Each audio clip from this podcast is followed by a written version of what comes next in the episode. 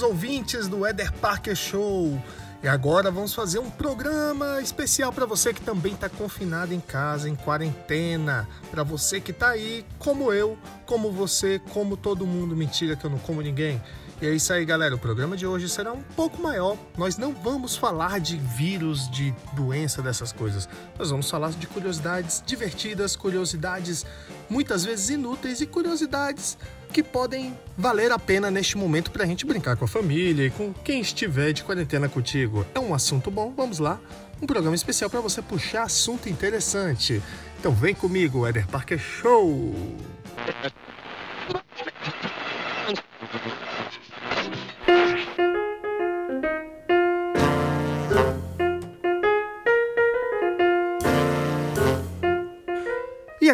Primeira curiosidade é aquele pulinho, não sei se já aconteceu contigo, quando você tá assim quase dormindo e de repente você, uh, você dá aquele pulo assim, parece que você tá voltando pro teu corpo.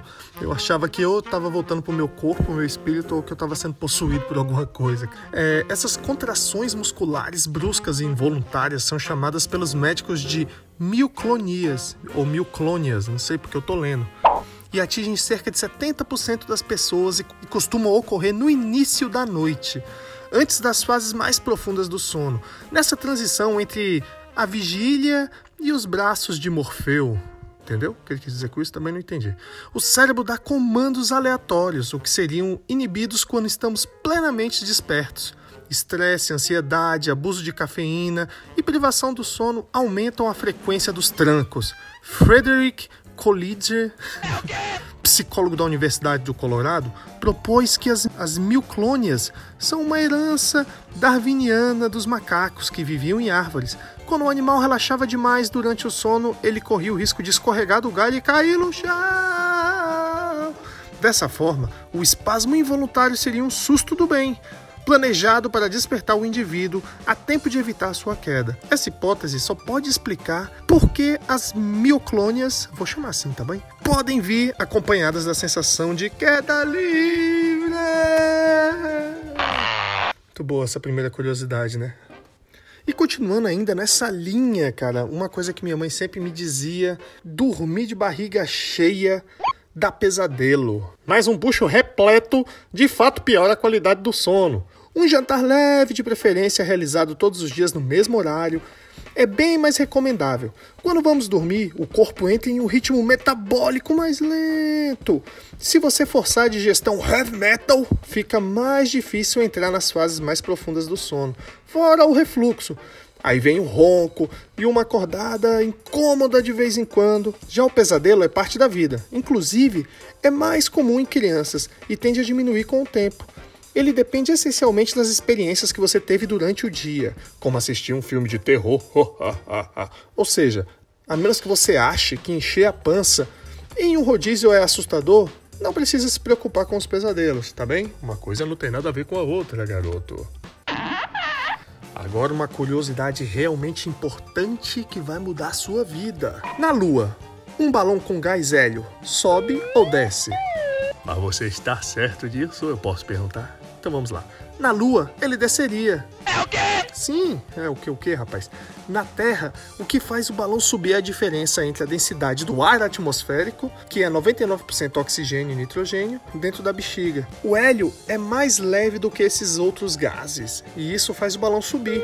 Essa força gerada pela diferença de densidade se chama empuxo, que muitos chamam de impulso, ou outros chamam de força de Deus. Na Lua, a coisa é diferente, pois praticamente não há atmosfera. Não existe diferença de densidade entre o hélio e o ar.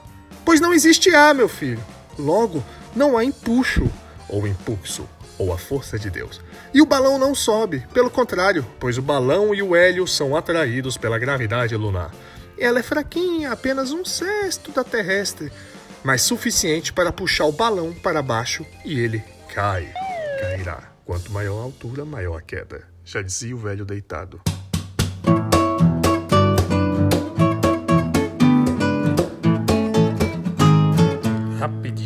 Eder Parker. Vamos lá. Enquanto você está lendo e preocupado com o coronavírus, uma planta carnívora que se alimenta de salamandras foi descoberta no Canadá cartas originais em que Einstein tem dúvida da física quântica e diz: Deus não joga dados com o universo foram a leilão por 2,9 milhões de dólares. Uma empresa americana criou pílulas mastigáveis que substituem a pasta de dente. Hum, tem que mandar isso para Europa. Após 30 anos de proibição, o Japão voltou a autorizar a caça de baleias para fins comerciais. Astronautas ganharam a missão de fazer cookies na ISS e verificar se a microgravidade afeta o cozimento. Dois filhotes de leão do Atlas, subespécie rara extinta da natureza há quase um século, nasceram em cativeiro. Coleção de 126 guitarras de David Gilmour foi vendida por 21 milhões no maior leilão de instrumentos da história. Uma nova espécie de peixe descoberta em recifes africanos recebeu o nome de Chirlabrus wakanda, em homenagem à terra do herói Pantera Negra. Vamos para um bloco de recomendações. Vamos lá, galera, vou recomendar umas coisas muito boas. A minha recomendação agora, eu como sou músico e tudo mais, e frustrado também, que você assista Yesterday. Jack, que é um músico que toca em festa, que ninguém vai, em aniversário de criança, aquelas apresentações horríveis que ninguém dá ideia para ele, um fracasso, até a namorada dele tem vergonha. Até que um dia ele sofre um acidente, bate com a cabeça e acorda num mundo bizarro, onde ninguém conhece os Beatles. E ele não acredita naquilo e começa a tocar e cantar as músicas do, dos Beatles, né, para as outras pessoas que ficam maravilhadas e transformam o Jack no maior astro do planeta. Só que estamos no mundo moderno, em que não é tão simples ser um Beatle. A gravadora não quer usar os nomes tipo White Album e Sgt. Peppers e sugere títulos cretinos para os discos de Jack, né? É um filme muito divertido, muito intrigante e dirigido pelo inglês Danny Boyler. Recomendo, esta é uma das minhas recomendações.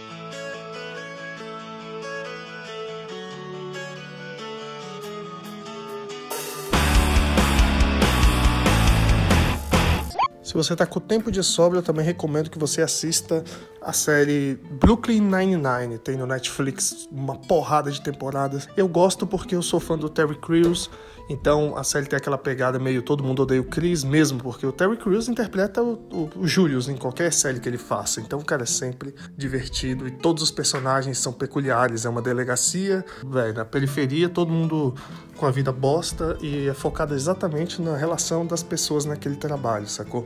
As pessoas totalmente diferentes, suas excentricidades, Santo Charlie Brown, excentricidades e, cara, ri muito, dá pra rir muito, muito mesmo. Do primeiro ao último episódio, você vai se apegando aos personagens e vai vendo situações deles, de relacionamentos, de casamentos que acabam, um pai querendo preocupado com os filhos, as situações cotidianas, só que tratadas com, cara, excelentes comediantes americanos e, cara, recomendo essa série também. Me fale sobre o Esquadrão de Detetives. É... Bom, Scully, Hitchcock e Daniels são imprestáveis, mas fazem um bom cafezinho. Entendi. Recentemente a gente assistiu aqui em casa aquele contágio que tava todos falando, pô, tem tudo a ver com a história do coronavírus e blá blá blá. Bicho, na verdade ele é divertido, é um pouco interessante, mas eu fiquei bem decepcionado com o final porque tem um final feliz e aquela coisa toda. E eu falei, bicho, isso aqui não tem nada a ver com o que a gente tá passando. tá longe de surgir uma cura e valeu, galera, agora sim, vamos embora, todo mundo feliz. Mas é um bom filme, ele é tenso, as partes tensas que vão deixando você preocupado valem muito a pena. Mas quando realmente eu achei, esperava mais do final, esperava uma reviravolta, ainda dava para dar mais uma mudança de cenário, mas aí o diretor encerrou ali, aí acaba de falar não, acabar assim, tudo bem. Não me mata não! Outra recomendação é o Good Omens, que seria que é uma série que, que agora é da Amazon, mas eu vou recomendar o livro. Eu comecei a ler o livro, o livro eu tô achando maravilhoso, super divertido. Cara, é uma história envolvente. Eu vou ler a sinopse para vocês. O mundo vai acabar em um sábado. No próximo sábado, para falar a verdade. Pouco antes da hora do jantar. Não há nada que possa ser feito para frustrar o grande plano divino. Mas quando uma freira satanista, um tanto distraída, estraga um esquema de troca de bebês e o pequeno anticristo acaba sendo entregue a um casal errado, tem início uma série de erros cômicos que podem ameaçar o próprio Armagedon. Aziraphale é um anjo que atua na Inglaterra e é dono de um sebo nas horas vagas. Crowley é um demônio e uma ex-serpente responsável por esta mesma região. Ambos veem nessa confusão uma grande oportunidade, porque os dois que vivem entre os humanos, desde o princípio, apegaram-se demais ao mundo para desejar a grande batalha entre o céu e o inferno. Em sua jornada para evitar o Armagedon, Armagedon, eu gosto de falar Armagedon mesmo, e encontrar o anticristo, agora um menino de 11 anos que vive tranquilamente em uma cidadezinha inglesa, eles acabaram trombando com uma jovem ocultista, dona do único livro que prevê com precisão os acontecimentos do fim do mundo, com caçadores de bruxas ainda na ativa e quem sabe até com os quatro cavaleiros do Apocalipse, mas eles terão de ser rápidos. Não é só o tempo que está acabando. Esse livro é maravilhoso e ele é escrito por Neil Gaiman, grande autor britânico que escreveu o Sandman, ocultismos, coisas sobre morte, Deus, céu, inferno. Ele escreve, apesar dele não acreditar em nada disso, e ele escreve vários livros infantis também recomendo o livro. A, a, série eu não posso recomendar ainda porque eu vi o primeiro episódio, só que eu achei os efeitos especiais meio toscos. Eu também tô acostumado com o padrão Marvel, né? Padrão Disney de efeitos especiais. Ah, eu vejo essas séries britânicas, eu acho meio chapolim.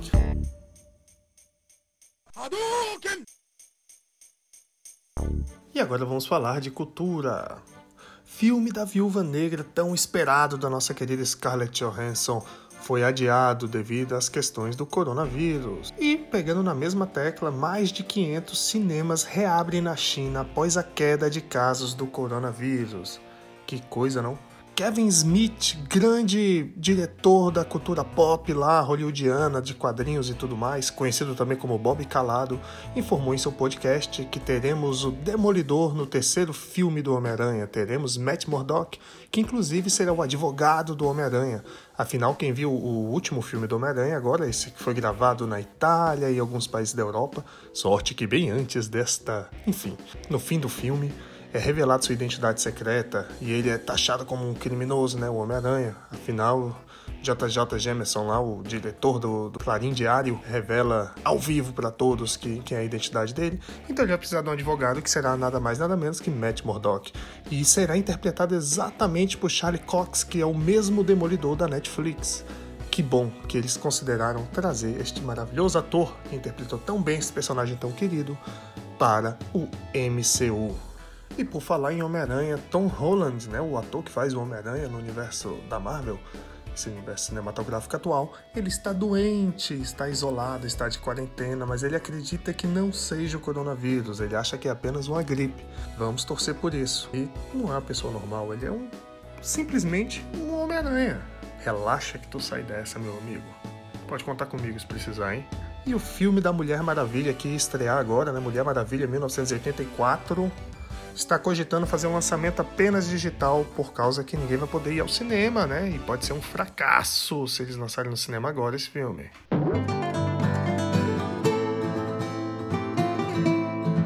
Espero que você tenha gostado aí dessas recomendações, dessas curiosidades, um episódio especial para ouvir em quarentena com a família, com curiosidades, notícias rápidas. E eu queria recomendar também você que você ouça outros podcasts. Um podcast que eu gosto muito de cultura pop, que é o Podcrastinadores, um podcast que eu participo também que é de humor, só que aí você já tem, não pode ouvir com crianças, que é o Reclames do Plim Plim.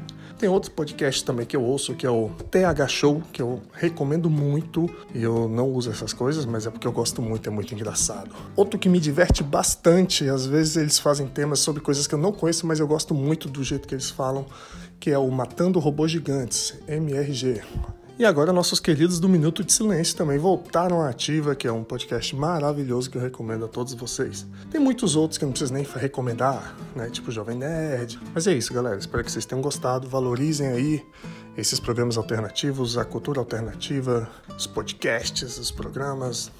Fiquem em casa, se cuidem, cuidem daqueles que você ama e seja feliz. Produza conteúdo na internet, ajude a gente a sair dessa. E é isso aí, galera. Não sei quando será o próximo programa, tá difícil, tá corrido pra caramba, apesar de estar em casa.